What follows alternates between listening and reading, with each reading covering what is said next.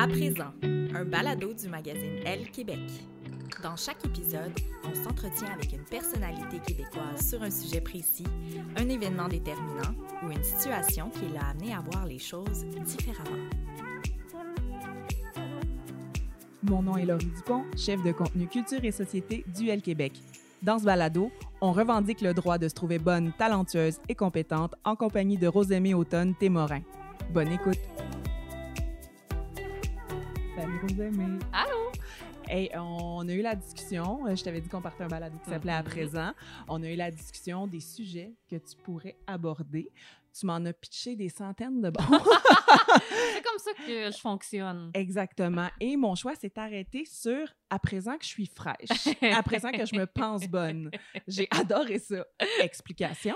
Euh, oui, je revendique le droit d'être fraîche depuis euh, quelques années. En fait, je considère que je, je me suis toujours trouvée bonne, puis j'ai rapidement réalisé que c'était très mal perçu hein, de- d'être fière de ses accomplissements, de, de même être fière de, de qui on est, de notre corps. S'aimer, c'est pas super encouragé dans notre société. Je pense que c'est vrai pour tout le monde, mais particulièrement pour les, Pour les femmes. femmes. Alors, je me suis dit, pourquoi pas prendre ce trait qui existe chez moi depuis longtemps puis en faire un combat. Et depuis, euh, je me bats pour le droit d'être fraîche.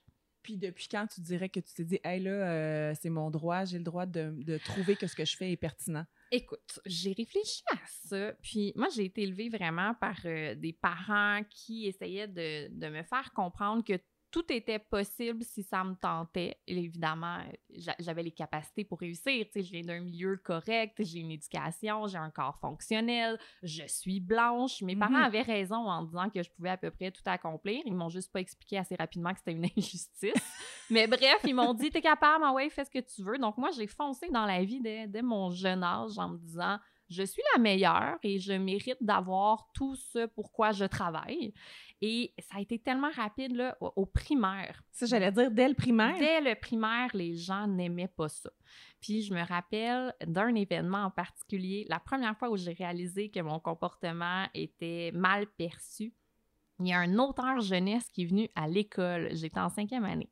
Puis j'avais lu tous ses livres. Puis je l'aimais vraiment, cet auteur-là. Donc, je posais des questions dans la période de questions, puis de- juste intéressée. Puis quand j'ai marché pour euh, rentrer chez moi, après, il y a un jeune garçon plus vieux qui m'a suivi, puis qui m'a dit que... euh, Comment il m'a appelé? Il a comme fait « Hey, la fraîche, toi, t'aimes ça, la littérature? » Puis là, j'ai dit « Ben, ouais. Puis là, il m'a craché dessus. Puis je- ça m'a fait tellement de peine. Il m'a vraiment là craché dessus avec dédain dans les yeux. Puis j'ai réalisé que le problème c'est pas que j'avais posé des questions, c'est que je montrais aux autres que moi j'avais lu les livres, puis que j'avais une opinion à émettre sur les livres, puis que que, ça me gênait pas, ça me gênait pas pantoute de prendre ma place. Ça les mettait devant leur propre. Oui, de- le, le fait qu'eux, il n'y avait pas grand-chose à dire sur les livres ou qu'ils ou qu'ils osaient juste pas poser les questions. Je suis sûre qu'il y a plein de gens qui avaient envie de se sentir libres au point où euh, ils pouvaient lever la main puis dire tout ce qui leur traversait la tête. Comme moi, je pensais avoir le droit de le faire. Puis ça, ça a choqué. Puis je me rappelle ce jour-là, depuis ce jour-là, à l'école primaire, j'étais la fraîche. Puis ça me faisait tellement de peine. Puis en vieillissant, je me suis dit, pourquoi ça me fait de la peine d'être fraîche? Ah, OK, parce que les gens, ils préfèrent les filles qui se taisent. Ouais. Parce que j'ai pas le droit de, de trouver que mon opinion mérite d'être émise. Ah, c'est intéressant. M'a parlé plus fort d'abord. Mais qu'est-ce qui fait que pour vrai, dans la vie, quand quelqu'un dit Ah, je suis pas, je suis pas bonne, tu sais, on va lui donner de l'attention, blablabla, mais qu'on a de la difficulté à émettre qu'on est bonne, pertinente, compétente. Ben, je pense qu'on a de la difficulté même à le penser. Oui. Avant même de l'énoncer, je pense qu'on on est éduqué puis socialisé d'une manière où on doit être humble. Puis il faut pas prendre trop de place, puis il faut se remettre en doute. Puis évidemment, on peut pas s'aimer, tu regarde les modèles qu'il y a autour, ces femmes-là sont bien meilleures que nous, ces hommes-là sont encore meilleurs que nous. Comment on oserait nous se valoriser dans qui on est? Je veux dire, c'est inacceptable, faudra être insouciante. Pour vrai, je pense qu'on on se fait dire qu'on n'est même pas supposé se trouver bonne. Fait que déjà, c'est un combat d'être fier de soi. Merci Après pour la psychanalyse, by the way. Ça me fait vraiment, vraiment du bien. Mais pour vrai, Ouais. Après ça, le dire, c'est vraiment, c'est un acte, de- c'est c'est semi-révolutionnaire, s'aimer puis oser l'affirmer en 2019. Mais après ça, ça demande tellement de travail. Tu sais, je pense par exemple au, au syndrome de l'imposteur. Oui. Puis ça, ça me fait rire parce que ça se conjugue même pas au féminin. Hmm. Imposteur avec un E n'existe pas, alors God. que pour, dans mon entourage, ce sont les femmes qui subissent ça, cette peur de ne pas être à la hauteur à chaque fois qu'elles ont une un nouveau poste, un nouveau travail, un nouveau défi. Puis ça, moi, je trouve que ça parle beaucoup d'à quel point on se fait dire très tôt qu'on n'est pas suffisamment bonne. J'étais dans une présentation euh, beauté dans une ancienne vie, puis c'était une haute placée qui disait qu'à poste égal, un homme va lever la main sans même savoir s'il a tout à fait les compétences, puis une femme va faire Ah, je suis pas certaine, Ah, mais je suis pas sûre que je peux remplir les capacités de ce poste-là. C'est complètement absurde. Ben absolument. Puis on part, c'est- pas égal. Puis Ouais. je sais pas pourquoi, mais bien évidemment, là, Ouais. une question d'éducation, Oui. tout ça, mais même moi qui ai été éduquée dans une famille super féministe où on me disait que je pouvais conquérir le monde, quand je commence un nouvel emploi, je me demande tout le temps pourquoi on m'a choisi, je comprends pas. OK, pas- donc tu l'as un peu à l'intérieur de Complètement. toi. OK. Je me dis, j'ai pas les compétences, je comprends pas beaucoup pourquoi ces gens-là me font confiance, mais en même temps, si ces gens-là me font confiance, ils savent bien qu'est-ce qu'ils font, eux autres. Ils doivent avoir vu quelque chose. C'est comme ça que je passe à travers le syndrome de l'imposteur. Puis après ça, quand je suis fière du papier que j'ai écrit, quand je suis fière de l'émission que j'ai animée, ben je me fais pas croire que je le suis pas. je vais pas me dire, euh, ben oui, je vais me dire, j'aurais pu faire ça et ça mieux, mais globalement, wow, je viens-tu de faire une émission? Est-ce que je viens d'écrire un papier dans Elle Québec? High five, Rosemie Automne Témorin, you go girl! Puis oui, je vais Oui. le partager sur Mais Facebook c'est ça, c'était mon point. en disant, j'ai écrit ce papier-là, je le trouve vraiment bon. Mais ça, les réseaux sociaux et le fait de s'auto-promouvoir, il y a des gens qui voient ça automatiquement négativement, mais c'est parce que je- Patrick Lagacé le fait là, constamment. ça. Il n'y a pas personne qui dit que c'est pas correct, qui Puis je pense même partage pas ses choses. dit que c'est de l'autopromotion Ouais. que Patrick Lagacé fait. Non. Il partage son travail, il, met en lumière d'autres personnages, Ouais. euh, il nous fait voir des angles morts. C'est pas de l'autopromotion. Quand moi je partage une chronique, c'est parce que je la trouve bonne. Exact. Mais c'est pas pour dire regardez comme je suis bonne, c'est pour dire regardez comment j'ai bien raconté cette histoire extrêmement pertinente qui nous fait voir une, pa- une part du monde qu'on occulte parce qu'elle nous fait peur. Mm. Je veux dire, c'est pas c'est pas pour dire donnez-moi des likes à moi, c'est pour partager quelque chose qui m'a happé et que je suis fière d'avoir réussi à décrire. Puis oui, je trouve que j'écris bien, mais puis j'ai pas peur de le dire parce que le dire, c'est, je crois, pouvoir dire à plusieurs jeunes femmes qui me suivent sur les réseaux sociaux à cause de mon travail en télévision jeunesse par le passé, c'est de pouvoir dire à ces filles-là, hey, soyez fiers de vos talents, puis faites-les rayonner, faites rayonner votre parole parce que vous avez une place, puis si vous la revendiquez pas, il y a vraiment personne qui va vous l'offrir, la gang. Ouais, puis ça, c'est le bout de plate. C'est le bout de plate, mais c'est le bout qui va changer si on est de plus en plus nombreuses à accepter d'être fraîches, puis surtout à ne pas juger les, Les autres, autres femmes fraîches. Oui, oui, voilà. Parce Ça, que c'est le point important. euh, dans le point de vue de l'éducation, si on regarde la culture populaire, là, mettons les films d'adolescentes, là, Oui. la fraîche, elle a jamais le beau rôle. Non. C'est celle euh, À deux amis oui. qui la suivent partout, ça, c'est bitch. puis qui l'aiment pas pour vrai. non, c'est qui ça. attendent juste d'être délivrés par la nerd à l'école. Oui. Mais moi, je pense que la nerd, elle a le droit d'être fraîche. Tellement, tellement. Sauf que c'est pas ça qu'on montre. On la voit juste à la fin être fraîche, en fait, Eh, quand puis, il enlève oh. ses lunettes et ses broches. Oui, puis même là, elle a un doux retour à l'humilité quand elle apprend que c'était juste un pari qui fait en sorte que Freddie euh, Prince Jr., il veut la frencher. Toujours, elle va revenir à l'humilité. Mais donc, je pense que rapidement, inconsciemment, on se fait dire la fraîche à l'école, c'est une pas fine, elle Ouais. n'a rien à offrir et elle est superficielle. Donc, moi, je plaide coupable de m'être revendiquée fraîche, mais d'avoir jugé les filles fraîches autour de moi en me disant qu'elles avaient nécessairement moins de substances, moins de choses à offrir. Et c'est tellement pas vrai. À la seconde où on arrête là, de croire que les femmes confiantes sont là pour nous marcher dessus ou pour nous parler dans le dos, il y a un nouveau monde qui s'ouvre, le monde Oui. de la sororité, un monde merveilleux où les femmes se tendent la main pour se hisser plus haut. Oui, puis ça, c'est très fort, puis il faut s'en rendre compte parce que j'ai été longtemps du genre à me dire Ah oui, mais, mais c'est parce que je me rendais compte, je me suis rendu compte avec la suite que c'est mon propre, ma propre Ben oui, insécurité. Ben oui. Ouais, mais elle, c'est parce que Ah, mais c'est parce que je la trouvais plus mince que moi. Mhm. Parce que je la trouvais, je trouvais qu'elle avait une plus belle voix, parce que je trouvais n'importe quoi, parce que je me disais Ah, j'aurais pu être là. Ouais. Mais cesse. Moi, là, j'ai eu l'impression toute mon enfance que les filles, mais ma jeunesse, que les filles m'aimaient pas. Puis là, dans ma tête, je me disais, ah, moi, je, moi, je suis une fille, tu sais, que, d'amis garçons. J'aurais pas d'amis filles, j'en aurais pas beaucoup parce que on se comprend pas, les filles puis moi. Puis je suis arrivée au cégep, puis j'étais comme, ben non, voyons donc, toutes les... j'ai changé de ville, tu sais, de Ouais. Farnham à Montréal. Puis je me disais, mais non, les filles sont géniales. Puis pourquoi, tu sais, j'osais aller vers les filles qui m'effrayaient parce qu'elles étaient justement confiantes, parce qu'elles s'affirmaient. Puis j'ai réalisé que c'est pas vrai, là. Il n'y a jamais eu un, un problème des filles envers moi, il y avait un problème de moi envers les filles. Donc une insécurité, puis cette peur de pas être assez bonne pour les côtoyer, celle qui s'affirmait bonne, tu sais, ou le- de se faire voler la lumière. Bref, il y a tout un travail de, de rééducation, je trouve qu'on doit apprendre à faire, qu'on s'est laissé beaucoup influencer par le discours ambiant qui veut que des filles, ben ça, ça va se backstabber, ça va se poignarder dans le dos à la moindre occasion, puis ça fait semblant d'être amis puis d'avoir une solidarité, mais au fond, ce que ça veut, c'est dominer. Mais moi, j'ai pas connu ça. Non? je suis dans la mi-trentaine, puis j'ai pas connu ça, des filles qui se backstab nécessairement. Non plus. dans mon milieu de travail, les filles qui ont mon âge, même en descendant, j'ai des collègues qui ont 25, puis zéro ça. C'est Incroyable. beau ce que tu fais, wow, on s'auto-promouvoit, on partage nos trucs l'une et l'autre. Il y a vraiment pas une espèce de, de compétition. Je l'ai jamais connu non plus. Je, je me suis fait dire que ça existait par les films et les livres. Mais dès que je suis arrivée sur le marché du travail, j'ai réalisé que c'était tout le contraire.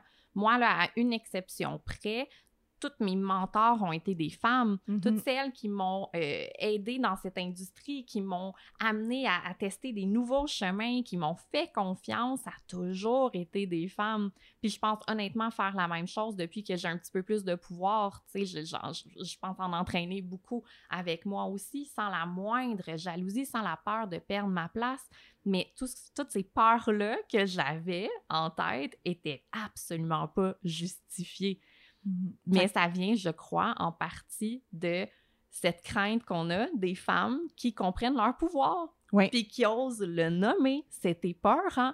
On a l'impression qu'elles veulent en profiter, alors que souvent elles veulent en faire profiter d'autres gens. Il y a tout un problème de perception avec la femme qui s'aime. Oui, puis mettons que tu es à la maison là, ou que tu écoutes ce podcast-là, puis toi, tu dis, Hey, mon Dieu, je suis tellement loin de là, là, sais, j'ai pas confiance en moi. Rosamé qui donne un conseil euh, 101 de pense bonne. On commence par où? Oh mon Dieu! OK, mais ah oui, j'ai, j'ai- moi j'ai eu un- une expérience qui a été vraiment euh, transformatrice dans mon parcours. Avant d'accéder à un poste que, que je comprenais même pas pourquoi on me l'offrait, j'ai soupé avec une gang d'amis de filles. Là, j'ai dit là, il va falloir que je négocie mon salaire. Puis j'ai aucune idée comment faire ça. C'est un poste que je pense même pas que je, me pense même pas assez compétente pour l'avoir. J'oserais jamais demander un salaire. Je, je sais pas par où partir. Et une de mes amies a dit ben parfait. Alors, euh, décris-nous la liste des tâches que tu vas avoir et on va chacun écrire sur un post-it le montant qu'on pense que tu dois euh, demander. Pour chaque tâche? Oui. Wow. Non, non, globalement. globalement, mais, comme- à- à- maintenant qu'on a une vision éclairée Oui, de ton, de ton poste, poste, ouais. on va chacun écrire un salaire. Ensuite, on va faire la moyenne du salaire euh, que ça donne et tu n'as pas le droit de demander en dessous. Interdit. Tu, tu rentres en négociation et c'est le montant de base que tu vas demander.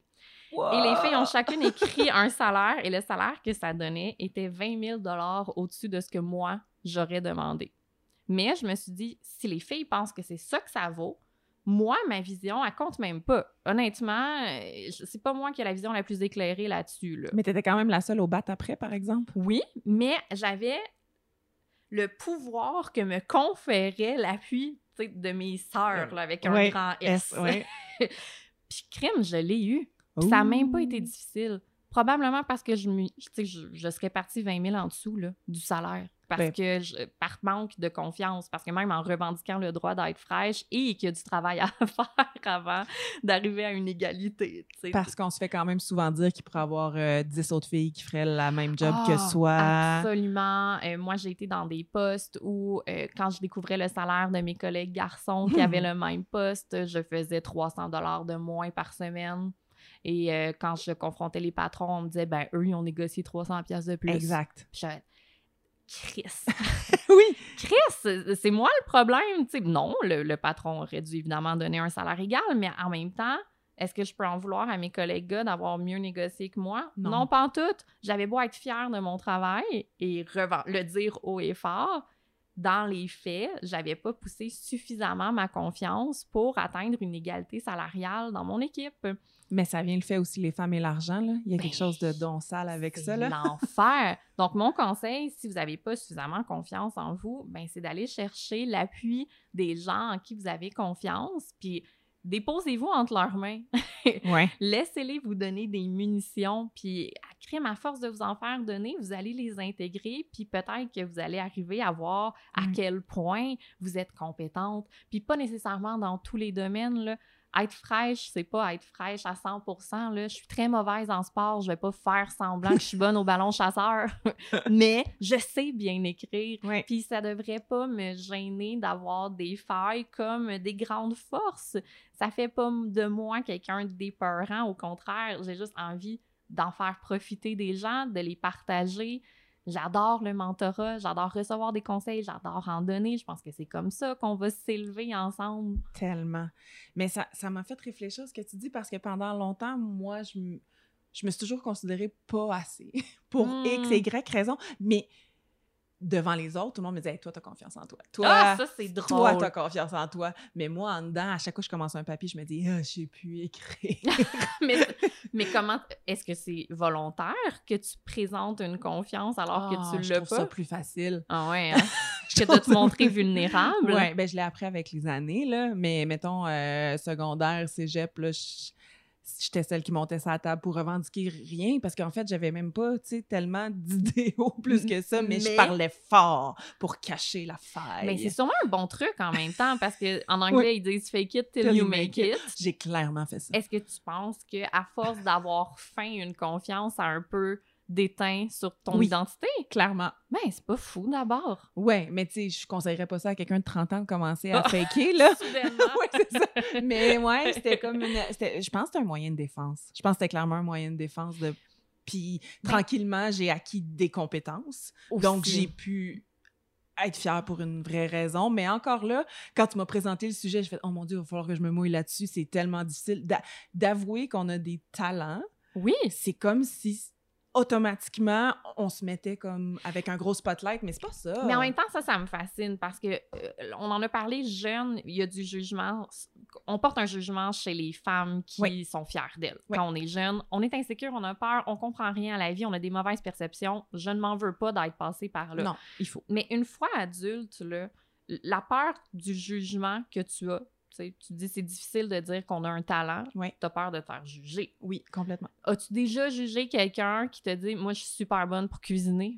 Jamais. Mais, fait que pourquoi on pense que les autres vont nous juger? J'ai jamais jugé une femme ni même un homme qui était fier de son travail. Pourquoi ça nous passe par l'esprit que si nous, on le fait, les gens, ils vont penser qu'on est fraîche? Je comprends pas cette dualité-là. Puis on passe tellement de temps, tu sais, mettons les deux, on, on écrit, Oui. on passe tellement de temps devant nos ordinateurs en mou, les cheveux gras, Mhm. à écrire des Ah, mots, ouais. à les repenser, assis à ça. ça... Puis il y a des gens pertinents qui nous engagent aussi, Oui. ça, ça doit vouloir dire quelque chose. Absolument, absolument. Fait que rendu là, pourquoi? Moi, j'ai la fausse humilité. Oui. Je déteste ça parce que quand on s'habille avec une fausse humilité, quand vient le temps de parler de nos vraies vulnérabilités, les personnes, ils peuvent plus savoir quand est-ce qu'on est sincère ou pas.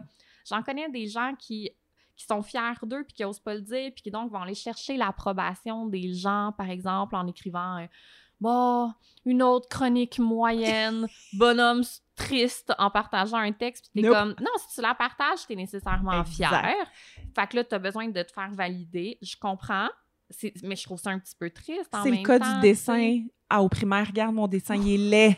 C'est vraiment ce cas-là. C'est exactement ça. Puis il y a des adultes qui continuent à faire Ouais. ça. Puis, puis moi, ça me fait de la peine parce que Ouais. j'ai envie de leur dire sois fraîche, il n'y en a pas de problème. Oui. Mais après ça, quand ces personnes-là veulent discuter d'un point où vraiment ils sont pas fiers, ou vraiment ils ont besoin d'aide, moi, je ne sais plus quand intervenir. Je ne Ouais. sais plus quand c'est de la fausse humilité puis que c'est un véritable appel à l'aide. tu peux pas tu peux pas crier au loup. C'est dangereux, je trouve. Ouais. Oui, t'as raison. À Mais titre d'ami, moi, ça me, ça me désarçonne. Je sais plus quand intervenir. Tu le nommes-tu? Hmm, non.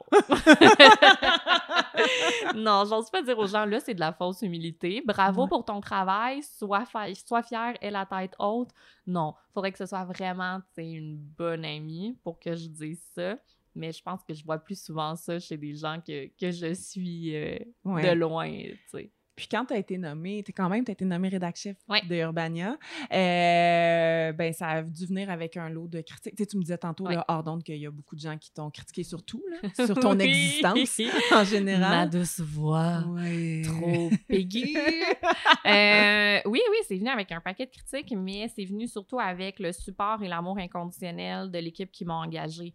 Tu moi, quand j'ai été engagée comme rédactrice en chef d'Urbania, j'étais recherchiste en télévision. Puis je me disais, ça n'a aucun rapport que je devienne rédactrice en chef d'un média. J'ai jamais fait ça. Je vois pas pourquoi je le ferais. Mais en même temps, le fait d'être fraîche m'a donné l'élan nécessaire pour dire, ben écoute, donc, je dois être capable. Ouais. Si eux autres, ils pensent que je suis capable, je dois avoir ça en moi. Je, je vais l'essayer, puis hey, au pire, je serai pas bonne, puis je, je n'aurai plus cet emploi. Puis personne va le savoir. Les gens vont l'avoir oublié deux jours plus tard parce que les gens, ils s'entorchent hein, Ben ultimement oui, de nous ben oui, autres. ben Fait que, Ben oui. Quels sont les risques que j'ai? Ben, il n'y en a pas. Je vais foncer. C'est l'avantage d'avoir confiance en soi. Puis l'équipe m'a tellement entourée, m'a tellement offert d'opportunités. M'a dit va devant la caméra, on y croit, fais du reportage, écris toutes des choses que j'avais jamais faites. Puis eux étaient tellement remplis d'amour et de tendresse que les commentaires méchants qui venaient pouvaient pas m'affecter. Parce que Ah, quand les personnes bravo. non, mais quand les personnes compétentes te rassurent Oui. dans ce que toi, tu sais, moi, je savais que j'avais quelque chose à offrir finalement. Quand on m'a dit fais, fais de la caméra, je me suis demandé, OK, qu'est-ce que j'ai à dire? C'est un privilège. Si je prends le micro, ce sera pas pour dire n'importe quoi. J'ai-tu, moi, quelque chose à dire? Oui, j'ai des choses à dire, je vais aller le faire. Puis après ça, si ça choque, ben, c'est probablement que je touche les bons pitons. Oui, Puis s'il y a des gens qui aiment pas ma voix, qui aiment pas le fait que mes seins se ballottent quand je marche, vrai commentaire reçu parce que j'ai commencé à faire de la caméra la semaine où j'ai décidé que je mettrais plus jamais de brassière. Ben si ces gens-là, ça les dérange, c'est tellement pas mon problème. Ça n'enlève rien à ma pertinence, ça n'enlève rien à ma compétence. Je ne serai pas moins fraîche à cause de ces commentaires-là. Mais suis. s'il y en a des constructifs qui me disent Oui. voici comment mieux faire ton travail, je vais les prendre puis ça va pas m'abaisser. Au contraire, tant mieux si je peux mieux faire mon travail. J'aspire à mieux faire mon travail tous les jours. C'est pas parce que j'en suis fière que je vais m'asseoir dessus puis Non, me c'est dire ça. c'est réglé, je suis une excellente animatrice. Non, non, c'est le travail d'une vie, mais j'ai pas besoin de me faire croire que je pars euh, en dessous de la moyenne euh, des gens qui font un euro euh, en secondaire Mhm. 3. Là. je peux me dire que je fais, je fais bien ma job. Tantôt, tu as nommé le fait euh, de se penser fraîche pour son corps. Ouais. Ça, c'est un, un autre, euh, un autre sujet, mais quand même, Ah, ça, ça dérange tellement les gens. ça, ça dérange vraiment plus. Là. Ah oui, oui. Encore plus, je pense. Ah oui, que, que- qu'être fier de ses compétences. Les Ouais. gens haïssent. c'est incroyable comment les gens haïssent ça, je comprends pas. Ouais. Je, je comprends pas. Puis, tu sais, je donnais l'exemple du soutien-gorge, par exemple, Oui. que, que moi, j'ai décidé pour des raisons toutes personnelles et valides de ne plus porter. Et c'est pas une guérilla contre le soutien-gorge. J'invite tout le monde qui veut porter un soutien-gorge à en porter un. C'est ton choix. C'est juste une décision consciente. Puis Oui. je trouve qu'on n'invite pas souvent les femmes à prendre cette décision consciente. En effet. C'est tout, tu sais. Mais hey, il y a des gens, là, comme comment comment t'oses montrer, tu sais, on voit tes mamelons. Ben oui, c'est parce que j'en ai, j'en ai deux. Oui. Euh, ils sont sous, sont sous un vêtement en Oui. ce moment qui n'est pas transparent, mais ils s'adonnent, oui, que lorsqu'on porte pas de soutien-gorge, on voit que j'ai deux mamelons, comme la majorité des êtres humains. Exactement. Mais les gens, ils étaient comme, OK, mais pourquoi, sais, pourquoi tes montres? Parce que t'es- tu préfères ça à tes mots? Ça, beaucoup de gens m'ont écrit ça. Tu, tu montes tes seins parce que tu aimes mieux que tes idées? Tu veux qu'on regarde ça, en fait, Ben au lieu oui. de se rendre compte que tu es Tout de un suite, vase vide. Tout de suite, comme... c'était, Wow. wow, tu sais, t'es- t'aimes assez tes seins pour vouloir les montrer, vraiment? Puis t'es moi, je me disais, waouh, je peux avoir d'excellentes boules et d'excellents propos, hein, honnêtement. Je, ne suis, va pas je suis bénie à des dieux, j'ai les deux. et laissez-moi afficher tout ça avec Ouais. un grand plaisir. Puis il y a des gens en ligne là, qui, qui capotent. Puis même, des fois, dans, au- dans ma famille ou auprès de mes amis, c'est très à la mode de se dévaloriser d'un point de vue Oui. physique, physique. Puis une gang de filles, quand ça se réunit, là, très rapidement, ça va parler de Ah, mes nouvelles poignées d'amour, mes jeans me font plus, je vais pas manger ça, j'ai pris du poids. Puis je vais souvent être la première à dire J'aime pas, le, j'aime pas ce qui se passe. Ouais. Je Faut le trouve nommer, que ça. c'est une discussion qui mène nulle part. Je suis vraiment triste que vous ayez des complexes, mais je pense que les propager sur autrui n'est peut-être pas la bonne tactique là, pour arriver à l'amour propre. Puis ça fait tellement chier, mes amis. Là. Tu sais, des fois, il y a, il y a des- il y a eu des discussions de ben là, Rose, on a le droit d'avoir des complexes, puis bravo si toi t'es bien, mais on a le droit de les nommer. Puis oui, j'entends Oui. ça, mais tout est dans la manière Ouais. moi, je trouve que parfois, c'est insidieux. À force d'exposer à quel point on s'aime pas, c'est sûr qu'on invite les autres femmes autour à se demander à quel point elles sont adéquates ou non.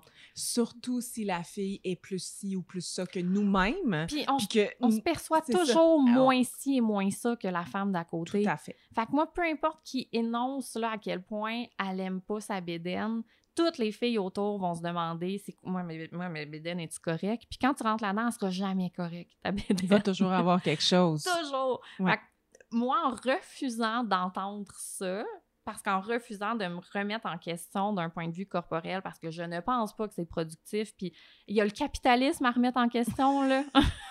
Pour vrai, je vais-tu me demander si c'est normal que j'aille un pli quand je m'assois? Non, j'ai pas le temps.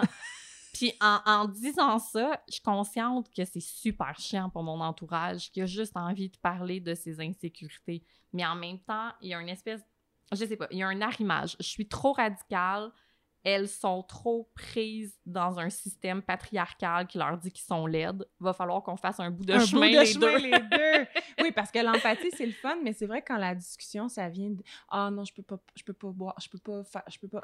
Ouais, Ben, mais ça sort pas. Ben, ou tu sais, oui, OK, ouais, vas-y, ouais. nomme-le. Parfait. OK, on a entendu. Passons pas le souper là-dessus, tu sais. Ouais. Passons pas le souper à, à se dire euh, c'est beau ce pantalon-là, ça affine tes, tes hanches, t'as toujours eu des bonnes hanches. Tu sais, ce genre de commentaires-là qu'on se fait, qui même pas volontairement méchant, ou moi je me dis, mais non, non, non, c'est plus, je trouve pas ça acceptable, j'aime pas ça, ces discours-là. Puis je me rappelle qu'il y a une de mes sœurs qui me dit à un moment donné, mais tu sais, Rose, pour vrai, toi, t'as t'as zéro complexe. Il y a rien que tu changerais sur ton corps. Puis ben, il y a plein d'affaires que je changerais sur mon corps, mais est-ce que je leur donne de l'attention? Non, je leur donne de l'amour. Puis honnêtement, quand je marche, puis que je suis fonctionnelle, puis que mon corps me permet de faire tout ce qui me tente, incluant pas mal fourrer qui je veux, ben non, non, je veux pas perdre de temps à nommer ces petits défauts qui sont aux yeux de bien des gens zéro des défauts, là. Zéro. Puis je suis super privilégiée. C'est sûr que c'est facile pour moi de m'aimer. Mon corps correspond aux standards de beauté. Je suis consciente. C'est pas révolutionnaire que moi, je m'aime. Zéro. Je suis super chanceuse. Mais je pense que si on s'encourageait entre nous à s'aimer. Plus de gens accéderaient à ce privilège-là. Parce qu'on est toutes à se trouver, dans une gang d'amis, on est toutes à se trouver belles. Tu sais, moi, une- Tellement! moi j'ai toutes mes amies, je les trouve magnifiques, Oui, là. Mais aussi. dans leur diversité et tout ça, je les trouve toutes magnifiques. Je me dis jamais, Ouf, as-tu pris cinq Non. livres? Ça me passe jamais, Jamais. jamais, jamais, jamais, Je par les la tête. trouve sexy, je les trouve resplendissantes, je les trouve généreuses, je les trouve magnifiques. Plus on se le dit, plus on va se rassurer dans nos insécurités qui nous pèsent toutes. Certaines, euh, certaines se font imposer des insécurités par la société qui sont aberrantes puis dégueulasses. Puis ces femmes-là peuvent pas s'en libérer toutes seules.